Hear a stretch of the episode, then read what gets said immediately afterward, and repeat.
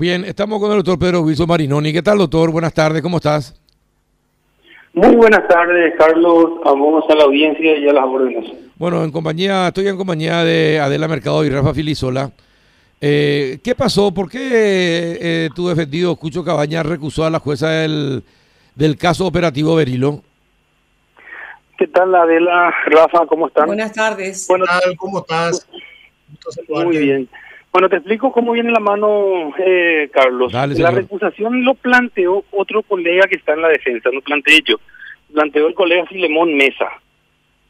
Por varias circunstancias, según el escrito que él había manifestado, y eso está hoy día en trámite ante la Cámara, esa recusación. Y no creo que la Cámara dé curso porque en varias oportunidades ya había sido recusada esta jueza y siempre la Cámara, la Cámara le dio a ella la posibilidad de seguir en el proceso. Inclusive nosotros con Reinaldo ya le habíamos eh, denunciado ante el jurado de enjuiciamiento de magistrados porque ella había otorgado plazos extraordinarios fuera de lo estipulado en la ley, porque los plazos legales son perentorios e improrrogables. Mm. Ahora, los plazos judiciales sí puede establecer el juez. Y el plazo para presentar una acusación es un plazo legal. Sin embargo, ese plazo no le hizo respetar a la doctora Lorena Ledesma y ella en cuatro oportunidades le intimó la presentación de pruebas y evidencias que no había presentado la misma al momento de la acusación, como establece el artículo 347, última parte del código, que dice que los fiscales deberán acompañar con la acusación la carpeta de investigación fiscal y todas las pruebas y evidencias y poner a disposición de las partes. Eso la fiscal presentó 87 días después. Tal es el motivo que la Cámara de Apelación había anulado su acusación y la misma la misma Fiscalía General Adjunta presentó una acción de inconstitucionalidad que hace dos años está pendiente de resolución y Cucho Cabaña está casi tres años ya en prisión preventiva. Es el motivo por el cual se planteó ahora la última revisión, que está en Cámara de Apelaciones también, porque la ley establece claramente que nadie podrá sobrepasar los dos años en prisión en carácter de prisión preventiva. Eso está de manera taxativa también. Y fueron algunos de los motivos que planteó dentro de su recusación el colega Filemón Mesa al momento de recusar a la jueza Alicia Pedroso, Carlos. ¿Y la, la jueza aceptó la recusación o, o la rechazó? No, no, es que ella acepta. Ella tiene que hacer un informe, remite a Cámara y es la Cámara la que debe confirmar o no si corresponde o no que ella sea parte del caso. No, no, claro. Y eso está en Yo trámite. sé, yo sé que eso tiene que ser la Cámara, pero también la jueza puede decir si existen o no fundamentos en la, en, en la recusación, pues. Ella mencionó que no. Ella, o sea, yo te estoy hablando de lo que conozco el expediente por el trámite. Ella mencionó que no, inclusive ya el colega. Guillermo le había, le había recusado en una oportunidad en el 2020, acompañó esas documentaciones y ella no, no considera que esté Que de- mala claro. manera. Claro. Y por otra parte, eh, ¿es cierto que Cucho recibe amenaza en la penitenciaría y por eso va a ser trasladado a emboscada? Bueno, el tema de amenaza, Carlos, ya nosotros venimos anunciando hace mucho tiempo, no solamente ahora. Pero lo, el traslado de hoy hasta nosotros nos, nos tomó de sorpresa porque hoy, estando en la oficina a las 9 de la mañana, me llaman gente y me dicen, mira, Cucho acaban de sacarle su pieza a seis personas, no le dejaron sacar nada y le llevaron, no sabemos dónde. Ante esa situación, estuvimos en contacto con otro abogado de la defensa también que fueron a verificar la situación y le contaron en la penitenciaría que él fue trasladado a emboscada. No sabíamos en ese momento el motivo. Posteriormente eh, empezamos a recabar informaciones con la gente del Ministerio de Justicia y nos manifestaron de que ellos tenían información de inteligencia del gobierno que le mencionaban de que iban a acabar con la vida de Pucho Cabañas y que ya estaba todo para realizar ese trabajo, entre comillas, ¿verdad? Pero que todavía no habían acordado el monto. Ante esa situación, ellos de manera, y utilizando lo estipulado también dentro del Código Penitenciario, se llevaron al penal de emboscada donde supuestamente va a estar más, más seguro. Lo que nosotros decimos que si intentaron hacer en Tacumbú, van a poder hacer una emboscada en cualquier parte por plata, hace la gente.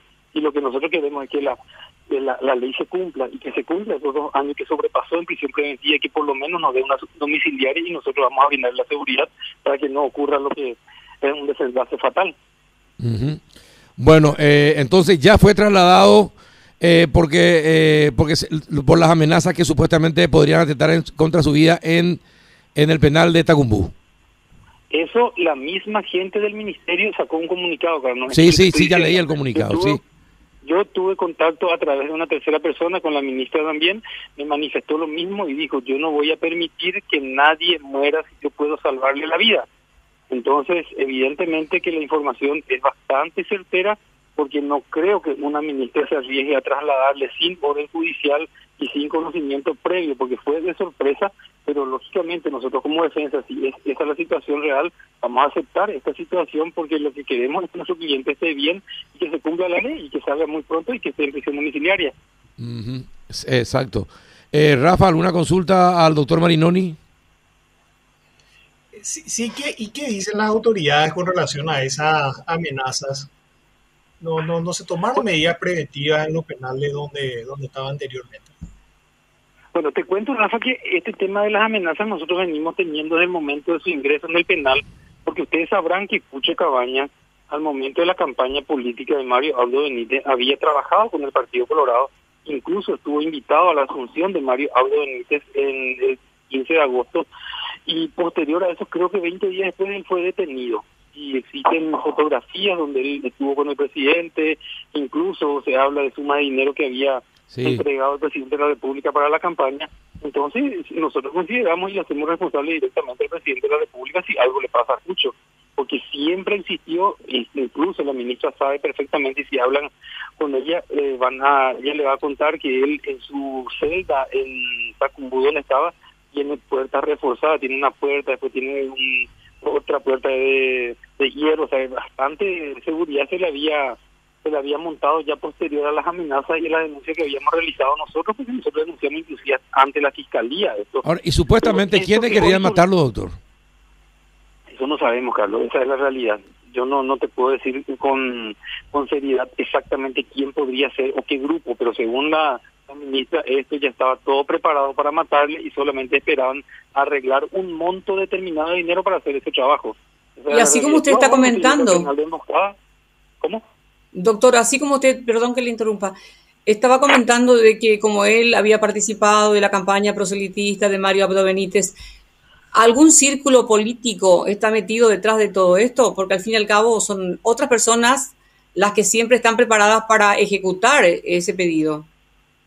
De hecho que los autores intelectuales van a ser gente del ámbito político, porque Pucho Cabaña, eh, para, ellos, eh, más que seguro, es una persona que si llega a hablar y contar cosas va a causar revuelo dentro del ámbito del ámbito político. Y para mí lo que quieren hacer es una quema de archivo esa es la realidad hablando mal y pronto. Ahora y qué es lo que sabe qué, es lo que sabe eh, Cucho Cabaña de los políticos y que puede obligar a que se tome la decisión de matarle Relaciona, eh, ¿Tiene relacionamiento los políticos?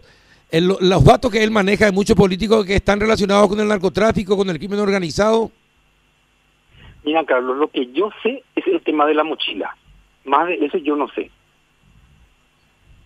El tema de la mochila, que ahí se llevó plata y se le entregó al presidente de la República para su campaña, para ayudarle. Eso yo sé. Posterior a eso, cuestiones más de eso, no tengo información. Pero eso que te estoy comentando está documentado no solamente en fotografías, sino tengo entendido que hay filmaciones también. Ahora, ¿y quién le dio a Cucho la, la, la mochila para llevar la plata? Es mochila de Cucho. Si ustedes verifican esa mochila y ven cuando a su señora la agarran preso, van a ver que se trata de la misma mochila que la señora tenía llevando sus ropas. Busquen sus archivos. Bueno, interesante está. Es decir, que vos crees que el presidente está metido en todo este tema también. Yo le hago responsable directo a Mario Aldo Benítez. Como abogado de la defensa de Cucho Cabaña, yo, Pedro Wilson Marinón y Boya, ahora te digo, ya dije anteriormente que el responsable, si algo le pasa a Cucho, es Mario Aldo Benítez, presidente de la República del Paraguay. ¿Es duro lo que está diciendo, doctor? Yo sé que es duro. Y asumo la responsabilidad. Y es una acusación grave. Pero doctor... Asumo toda la responsabilidad por lo que estoy diciendo. Pero por otro lado mencionaste que reforzaron la celda donde le tenían, que pusieron una puerta especial y cosas por el estilo. O sea, hasta este momento, ¿a vos te parece que el Ministerio de Justicia o la, Dirección de Instituciones Penales eh, ha hecho un esfuerzo por garantizar la seguridad de... Por mantenerlo con vida. Claro. Sí, sí, sí, yo creo que sí. Yo, yo, yo te soy sincero que esto que hizo la ministra, independientemente que nosotros hayamos enterado o no, si es por preservar la vida de Pucho Cabaña, nosotros estamos muy agradecidos. Esa es la realidad. Es más, en el penal mismo, ustedes sabrán hace cuestión de un año, creo que salieron supuestamente que él vivía en una celda VIP y compañía con todas las fotos. No es tampoco celda VIP. Había una heladera que no se podía sacar más de la heladera porque la, la puerta era más chica que de la heladera que estaba ya anteriormente cuando él eh, se le ubica en esa pieza. Hay comodidades básicas, lo que tenía una cama, un televisor y eh, vivía entre tres personas dentro de la celda, o sea que no era tampoco el, las comodidades para decir. ¿Y usted tuvo conversación con Cucho al enterarse ahora que por su seguridad tiene que trasladarse hasta el penal de emboscada? ¿Qué dijo? Ya hace un ratito ya hablé con él y le dije que estaba yendo para allá y para tener mayores detalles. Yo estoy camino a emboscada en este momento. Y, decime, una cosa. Sí, Rafa, pregunta, Rafa, pregunta. Sí, eh, teniendo en cuenta esta situación de las denuncias y el, temor con relación a su seguridad, ¿hubo una comunicación previa del juzgado o de la defensa, digo, a los efectos de, de, verificar las condiciones de seguridad en el modo centro de reclusión? Mira, Rafa, vamos a dividir esta parte en dos. Uno es lo que nosotros habíamos denunciado y que nunca nos creyeron y que siempre dijeron que era una estrategia de defensa. Segundo, esto que hoy ocurre, que la información viene de los organismos de, seguridad, mm. del propio Estado y no de nuestra parte. Yo no sabía que le trasladaron, yo me enteré de esto después. Ya. O, sea que, o sea que vos no sabés, bueno, pero se supone que si los organismos de seguridad tomaron la iniciativa, quiere decir que el presidente consideran que va a estar mejor resguardado en, en emboscada. Claro. Pero uno sabe en este momento dónde está, en qué dio la orden para, para su seguridad, pues perfectamente sabe que nosotros le hacemos responsable y Cucho también siempre dijo eso. Pero también puede ser el entorno del presidente, no necesariamente de don Mario Abdo Benítez. No, y eso es lo que los autores intelectuales no sabemos quiénes son o pueden ser. Seguramente que eh, ojalá no ocurra esto realmente, porque normalmente caen las personas que realizan el hecho punible, pero siempre quedan libres y campantes los autores intelectuales. Siempre ponen la plata para que se ejecute, pero no aparecen para el castigo correspondiente. Qué raro todo esto, ¿no?